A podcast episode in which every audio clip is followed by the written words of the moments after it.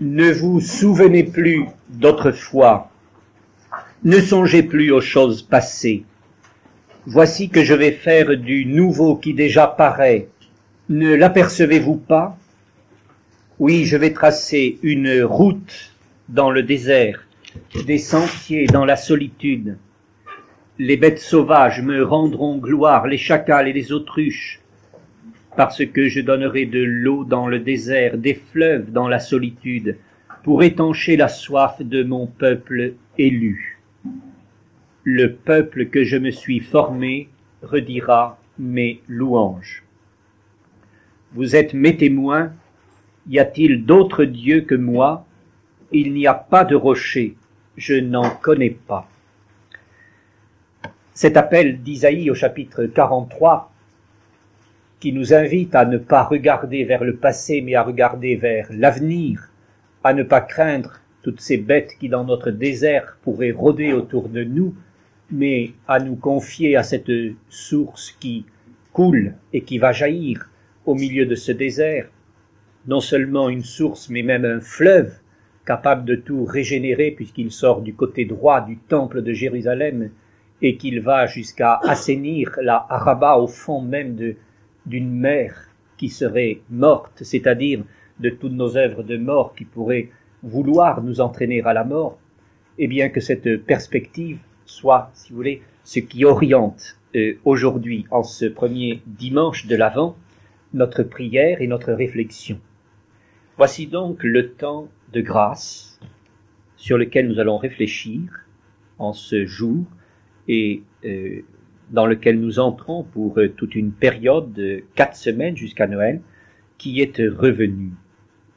C'est le temps de l'avant, c'est-à-dire le temps de l'attente. Euh, vivons-le avec l'homme, avec l'Église et tous ensemble. Le propre de l'homme est d'être un être d'attente.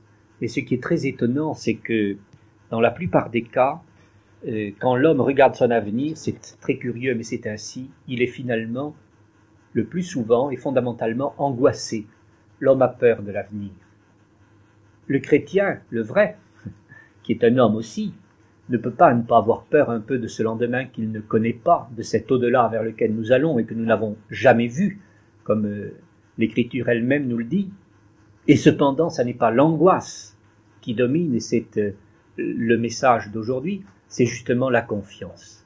Devant une angoisse qui devrait nous angoisser, nous sommes dans la confiance qui nous rend confiants. C'est le temps qui, nous tournant vers l'avenir, nous remplit finalement d'un souffle nouveau, d'une espérance neuve. Donc avec, d'une part, si vous voulez, toute l'humanité finalement, qui attend son avenir, quel qu'il soit. Et je ne vais pas développer cela, mais il est bien évident que euh, au fur et à mesure que les siècles passent et que les années s'avancent dans une vie ou dans les générations, ne peut pas ne pas se dire toujours vers nous, vers où allons-nous? Eh bien, euh, que ce soit euh, en solidarité avec l'homme, mais avec une certaine originalité peut-être par rapport à, je dirais, la chanson du monde, pour parler comme Saint Jean, euh, qui est autour de nous, que ce soit un peu en, en opposition avec cette tentation d'être apeuré en face de cela, car l'avenir appartient à Dieu. Vivons-le également non seulement avec le monde, qui est un monde d'attente, mais avec l'Église. Et là, nous franchissons, je dirais, un pas de plus, et nous entrons dans ce thème que je vais essayer de développer un peu avec vous. Euh, nous entrons dans un, non pas une constatation globale, mais ce qui devient déjà un peu un mystère. Il y a un temps privilégié, le jour central étant le jour de Pâques, à partir de quoi tout commence et tout s'éclaire, ce jour euh, où l'évangile est né, parce que si le Christ n'est pas ressuscité, comme dit Paul, vraiment on est les plus malheureux des hommes, il n'y a plus rien à dire. Mais à partir du moment où le Christ est né, nous est ressuscité, nous nous souvenons que s'il est ressuscité, c'est qu'il est mort, et donc il a souffert, et avec lui nous montons à Jérusalem, et c'est tout le temps de carême. Et puis, c'est donc qu'il est né, qu'il est venu parmi nous, et c'était le temps de Noël, et pour nous préparer à cette longue attente, euh, qui débouchera un jour sur le don de l'Esprit et tout le temps de Pentecôte, eh bien c'est ce temps de l'Avent qui est donc le temps que l'Église, euh, si vous voulez, privilégie, propose. Un temps de grâce où nous allons en Église essayer de nous souvenir de tout cela. S'il y a donc 4 ou 5 milliards d'hommes qui sont en attente, disons qu'il y a globalement un milliard de chrétiens qui attendent quelque chose de plus précis que l'avenir, ils attendent Noël.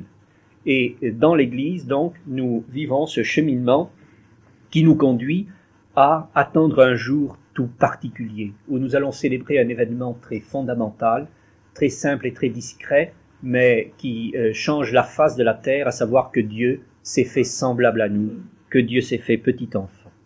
Et plus particulièrement, euh, non seulement en solidarité avec le monde qui attend, avec l'Église qui vit le temps liturgique de l'Avent, mais nous tous ensemble, fraternité de Jérusalem, eh bien, nous nous sommes dit, voilà, nous allons essayer de, vivre ce temps euh, d'une manière privilégiée en faisant un temps de grâce. Et ce temps de grâce, eh bien, il commence aujourd'hui. Odier, le fameux aujourd'hui de la liturgie, vous savez, qui est chaque jour.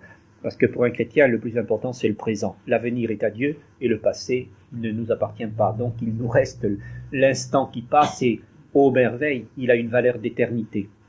Eh bien, en cet aujourd'hui qui est le nôtre, Paul dit en ces temps qui sont les derniers. Voilà, nous avons quatre semaines qui commencent. Il faut que ce soit des semaines de grâce, il faut que ce soit des semaines, eh bien oui, de conversion, de marche, de montée, de, réjouissement, de grandissement dans l'espérance et dans la lumière. Nous allons essayer de voir un petit peu tout cela. Donc, si vous voulez, pour euh, euh, situer euh, notre sujet, disons donc avec tous les hommes, et pourquoi n'y pas penser, avec toute l'Église, et pourquoi ne pas nous y insérer et entre nous, et pourquoi ne pas le vivre en communion très profonde, nous entrons dans ce temps tout neuf, qui s'appelle le temps de l'Avent, un mot qui n'existe pas, et c'est étonnant de voir combien dans le christianisme il y a des néologismes, il y a tellement de choses neuves, et notamment ce terme-là, A-V-E-N-T, donc, qui euh, n'est pas simplement le temps d'avant, et qui est un peu plus que l'avènement, c'est un, un, mystère un peu indicible avec son terme euh, qui lui est propre. Nous allons essayer de réfléchir à cela et je dirais euh, trois choses. Euh, J'essaierai de développer l'idée que l'avant est un avènement euh, royal et nuptial. Puis je dirais que c'est un avènement d'espérance et de joie. Et enfin, un avènement qui était, qui demeure et qui vient. Alors, c'est tout d'abord un avènement royal et nuptial que nous fêtons le Christ vient. Si nous étions vrais, il faudrait que ça puisse se passer ainsi. Nous sommes là, un peuple en attente, on attend une immense nouvelle, puis j'ouvre la porte, et puisque je suis en train de parler, je dirais donc, debout, vous savez, je vous annonce une grande nouvelle, le Sauveur, il est là. Il vient. Et c'est exactement ce que l'Église nous dit. Porte, relevez vos frontons, élevez-vous, portes éternelles, et qu'il entre le roi de gloire. Ou comme dit l'Apocalypse, ça c'était le psaume 23, euh, comme dit l'Apocalypse euh, dans la lettre à Laodicée, et c'est Jésus qui parle, je me tiens à la porte et je frappe.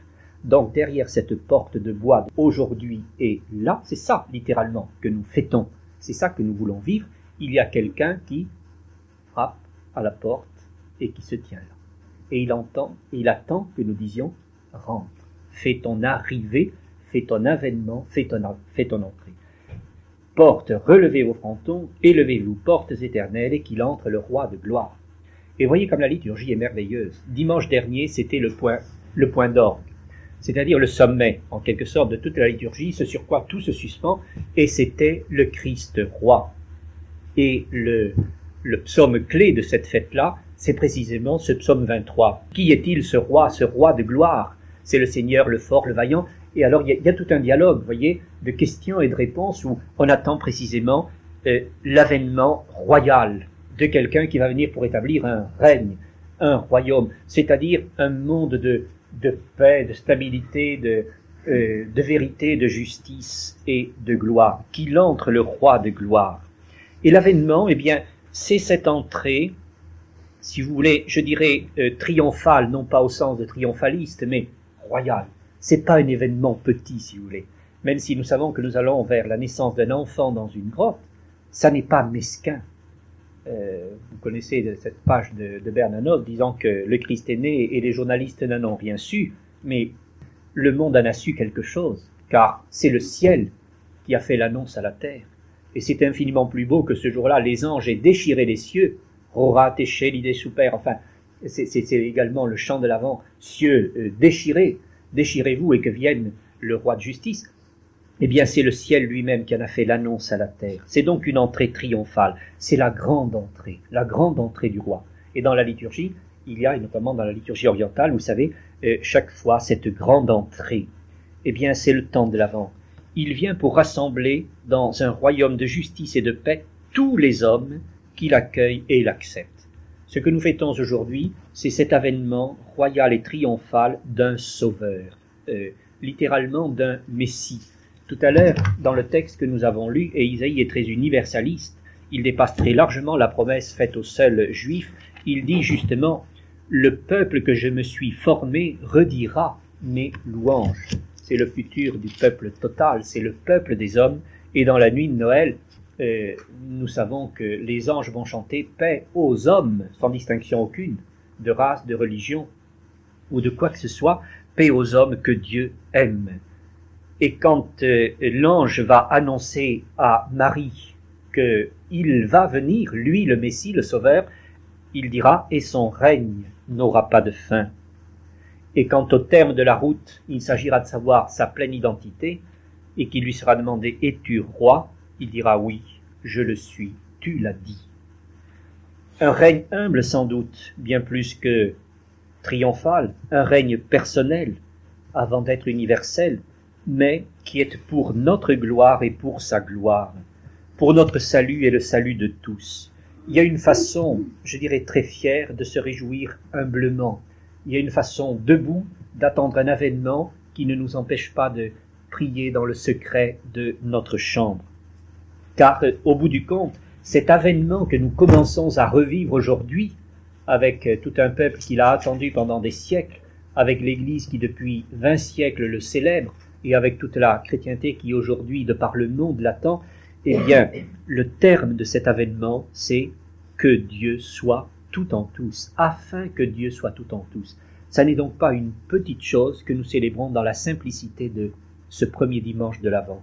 C'est le grand avènement qui un jour va culminer dans la plénitude des plénitudes. Quand nous entrerons de toute notre plénitude, dans toute la plénitude de Dieu, comme dit euh, le texte aux Éphésiens. Les Juifs l'ont attendu, les païens l'ont attendu, tous nous devons l'attendre.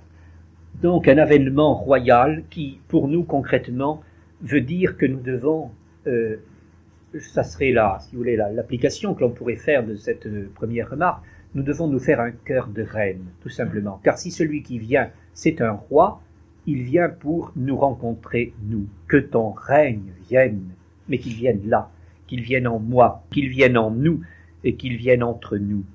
Vouloir vraiment que le royaume du Christ grandisse en nous, cela veut dire que, plus ni moins, puisqu'il s'agit d'accueillir un royaume, il faut que nous soyons une terre royale. Nous sommes un peuple saint, un sacerdoce royal. Tout cela, ça n'est pas moi qui le dis, c'est l'Écriture qui de partout nous l'enseigne. Alors, voyez, c'est là où, dans l'humilité, eh bien, nous nous préparons à cette grande chose. Un peu, et j'y reviendrai tout à l'heure, bien sûr, à la façon de Marie, qui euh, sera dite reine. Eh bien, nous aussi, il veut faire de nous un cœur de reine. Et comme disait une chanson euh, du père Duval, ceux qui ont euh, un certain âge s'en souviennent, ça avait euh, illustré toute une jeunesse il y a une vingtaine d'années, il veut faire même de Madeleine, à Madeleine il redonne un cœur de reine. Donc voyez, tout le monde, y compris cette pécheresse dont il avait chassé sept démons, eh bien c'est à elle que, pour la première fois, va apparaître la gloire royale justement de la résurrection. Donc un avènement royal. Et euh, ceci fait le lien avec ce que je disais aussi dans ce premier titre, un avènement nuptial. Car ce roi qui vient vient pour des épousailles. Dieu vient se faire homme. C'est-à-dire que l'esprit, Dieu est esprit, nous dit Saint Jean, vient épouser la chair. Quelle merveille. Et un jour la chair épousera Dieu. Je crois à la résurrection de la chair. C'est en lui qu'habite corporellement la plénitude de la divinité. Dieu s'est tellement mis dans l'homme, il lui avait déjà donné de son souffle, de son pneuma au premier jour, qu'il lui a donné aussi de son Fils, voyez, le Père, après nous avoir enfanté dans l'esprit, en quelque sorte, et là aussi on n'y pense pas tellement, c'est un grand mystère, vous savez que la création de l'homme, on est tous pneumatophores, on est porteur de la roua, on est porteur de l'Esprit de Dieu. Ben, ça ne suffisait pas. Et un peu à cause de nous, parce qu'elle avait tout cassé. Alors il nous a donné de son Fils. Après nous avoir donné d'avoir part à son Esprit, il nous donne d'avoir part à son Fils, qui lui-même nous donne d'avoir part encore à son Esprit. On n'en finit pas de rentrer dans cette dialectique d'amour, finalement, autour d'un Père de qui toute paternité au ciel et sur la terre tire son nom, et Dieu lui-même se communique à l'homme. Alors Dieu dit, faisons l'homme à notre image. Et cette circumcision des, des, des, personnes divines, comme dit une certaine théologie, c'est-à-dire cette sorte de circulation d'amour, si vous voulez, dans la Trinité, nous y participons. Et à travers le cycle liturgique, création et recréation, premier avènement de Dieu dans l'humanité, création, deuxième avènement, incarnation, troisième avènement, euh, à partir de l'espérance de la résurrection, la parousie, c'est toujours un peu la même chose. Alors là, enfin, au terme, nous verrons le Père. Nous avons déjà reçu l'Esprit à la création, nous avons reçu le Fils à l'incarnation, qui nous a lui-même redonné la plénitude de l'Esprit à Pentecôte, et tout ceci pour nous donner d'avoir accès auprès du Père, dit la lettre aux Éphésiens. Donc il s'agit bien d'un événement nuptial, d'une épousaille. L'Esprit rejoint la chair, Deus infans. Le latin est, je le dis souvent, d'un lapidaire encore plus éloquent que même la liturgie orientale qui dit Dieu éternel, petit enfant, Deus infans, Dieu enfant. Euh, vraiment, cette sorte, voyez, euh, d'imbrication de la divinité dans l'humanité. Et nous retrouvons ce que nous chantons, à, ce que nous disons à chaque offertoire. Comme cette eau se mêle au vin, puissions-nous être unis à la divinité de celui qui a revêtu notre humanité. Puissions-nous être unis à la divinité de celui qui a revêtu notre humanité. Donc quand nous disons viens, c'est pas euh, viens, euh, veuillez entrer, c'est plus que ça, c'est le viens de l'amante du cantique. Oh oui, viens Seigneur Jésus. Et là aussi, ça n'est pas moi qui le dis, c'est l'Écriture. L'Esprit et l'épouse disent ensemble, viens, viens, toi, époux. Donc c'est l'avènement non seulement royal, mais nuptial.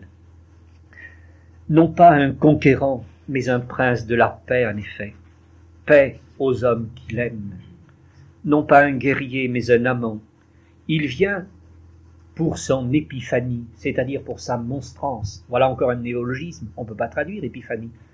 Euh, c'est sa révélation, c'est sa manifestation, c'est sa, révélation dans, dans la lumière. Et qu'est-ce qui se passe à l'épiphanie? Il se passe que c'est le mystère de Cana. Et Cana, c'est un mystère de noces. Il n'y a plus de vin. La longue attente des Juifs n'a débouché finalement que sur des jarres vides pour la purification. Alors le Christ dit remplissez-moi d'eau ces jarres. Et on les remplit jusqu'à rabord. Et alors l'eau qui était pour la purification, ce qui est pas mal, mais qui est insuffisant, va devenir un vin nouveau. Ils n'ont plus de vin. voyez, il y, a, une attente fervente, une attente euh, totale en quelque sorte, qui euh, va être euh, promise à ce moment-là. Et Marie peut nous dire faites tout ce qu'il vous dira, car une fois qu'il sera là, l'époux, il n'y aura plus qu'à marcher avec lui, et on le suivra alors jusqu'aux autres noces, et toujours dans non plus le vin, comme au premier jour, mais dans le vin qui va se changer en sang. Et c'est là où s'amorce l'Eucharistie, et ce sont les deuxièmes noces du Christ, ce sont les noces de la croix. Mais c'est toujours ce mystère nuptial de l'événement que nous euh, cherchons à évoquer et dans lequel nous entrons en ce jour-là. Nous montons vers la naissance de l'époux qui vient, qui se révèle dans le vin de Cana, le vin de joie, tel fut le premier signe de Jésus, il manifesta sa gloire, mais qui annonce le dernier signe du même époux qui, au bout de la route, épousant l'humanité jusqu'où Jusqu'au plus profond, c'est-à-dire jusqu'à la mort, épousant même la mort sur le signe de la mort, le signe de l'ignominie, sur le signe de la croix, va verser son propre sang. Et il y aura largement de quoi régénérer euh, toute la Araba, et du côté droit, donc, du temple nouveau, on peut détruire l'autre, du Christ nouveau va couler non pas une petite source avec un maigre filet, mais des fleuves d'eau vive, comme Isaïe l'annonçait huit siècles avant. Eh bien, Odillé, aujourd'hui, ça se prépare, ça se réalise, ça s'annonce. Eh bien, ce fleuve, ce fleuve de sang qui devient un fleuve d'eau, car il coule du sang et de l'eau, nous dit Saint Jean. Et on n'en finira jamais de contempler le transpercé. Eh bien, de ce fleuve de sang mais qui ne tâchent pas. Ils ont lavé leur robe blanche dans le sang de l'agneau. allez imaginer un sang immaculé qui fasse autre chose que des taches rouges ou noires. Eh bien oui, c'est le sang vermeil du Christ, Fils de Dieu, c'est le sang nuptial, si vous voulez, de Jésus-Christ qui nous lave dans son sang. Et donc, par le baptême et par l'Eucharistie, nous allons célébrer éternellement cette venue qui va, qui va devenir une, une demeurance. Donc il vient pour son épiphanie. Cana et la croix, la grande manifestation, quand je serai élevé de terre, j'attirerai tous les hommes à moi. Ce qui était annoncé se réalisera à ce moment-là, ou commencera à se réaliser, car on n'en finit pas de revenir à un avènement qui se renouvelle sans cesse. Il vient pour monter donc jusqu'à ces noces de la croix et pour aller jusqu'aux noces éternelles. C'est la troisième marche, si vous voulez, de la montée nuptiale, ou de la marche nuptiale, pourquoi pas le dire, pour aller jusqu'aux noces éternelles de l'agneau. Et nous savons que dans l'Apocalypse, eh bien, il est question d'un agneau, d'un agneau qui cette fois-ci est triomphal, un petit peu comme le représente cette merveilleuse mosaïque de euh, Saint Clément et de Rome, où euh, au milieu de euh, toute la coupole, il y a justement l'agneau triomphal qui porte la croix toute blanche et immaculée. Eh bien, c'est cela en effet que vient célébrer l'agneau de Dieu. Or, que voyons-nous? Au départ, dans l'Ancien Testament, on annonce mystérieusement un agneau qui sera conduit un jour à l'abattoir, c'est Isaïe 53, comme une brebis muette devant qui l'attend. L'annonce donc de, euh, de cet agneau qui va venir. Et puis, après cela, voici que Jean-Baptiste, en ce jour qui est le dernier, en ce jour du premier avènement, dit, ça y est, je l'ai vu, c'est lui. Et il le désigne, voici l'agneau de Dieu et le visionnaire de l'Apocalypse, c'est-à-dire des révélations, nous dit, vous savez, l'agneau égorgé d'Isaïe, désigné par Jean-Baptiste, il est là. Cet agneau immolé, c'est l'agneau euh, royal et triomphal du royaume de Dieu, c'est-à-dire c'est-à-dire le, prince de la paix. Car qu'est-ce qu'un agneau Sinon justement le symbole de la paix, de la beauté, de la gracilité? Et voyez combien tout cela se tient. Euh, cet agneau conduit à la boucherie comme une brebis muette qui ne dit rien, cet agneau de Dieu désigné par Jean-Baptiste et qui commence à ne rien dire, sinon que voulez-vous, maître de demeures-tu Et on le suit, et puis alors petit à petit après, on va s'apercevoir que c'est le Verbe de Dieu, et qui finira également étant muet euh, sur la croix, quand il sera l'agneau, non pas désigné, mais l'agneau immolé, comme dit l'Apocalypse, il est enfin dans le royaume de Dieu. Alors là, Vraiment, ce sont les chants, honneur, louange et gloire à l'agneau de Dieu. Euh, et vous savez combien nous aimons le chanter dans la liturgie. Donc, euh, également, un avènement non seulement royal, comme euh, je le disais tout de suite, et nuptial, comme j'essaie de le dire maintenant, mais les deux à la fois. Alors, que pouvons-nous conclure également de ce petit point? C'est que tout à l'heure je disais, puisque c'est un événement royal, il faut nous faire un cœur de reine, que ton règne vienne, eh bien, ici, je dirais, nous devons de, nous faire une bonne tenue, une tenue de noces. Euh, littéralement, il nous faut préparer la dot et le trousseau. Et ça veut dire beaucoup de choses, parce que là où est ton trésor, là est ton cœur. Et que, qu'est-ce que je vais donner au Seigneur? Et si vous vous souvenez bien, l'avant-dernier évangile de euh, l'année liturgique, c'était celui de la veuve. Et c'est souvent comme cela que cela se passe. C'est cette femme qui donne tout, qui verse tout dans le trésor du temple. Eh bien, en quelque sorte, c'est un petit peu ce que le Seigneur attend de nous aussi euh, au cours de ce temps de grâce de l'Avent. Et la joie et la voix de Jean retentit, nous disant préparez les sentiers du Seigneur, aplanissez, redressez, rectifiez, enfin, euh, faites le ménage en quelque sorte, balayez devant la porte. Son épouse pour lui s'est faite belle, chante l'Apocalypse, et nous aimons également le chanter dans la liturgie. Ainsi nous parle euh, l'ami de l'époux, donc qui est également, et je l'évoque, on y reviendra tout à l'heure, cette autre figure qui apparaît avec Isaïe, déjà mentionné, Marie euh, Jean-Baptiste.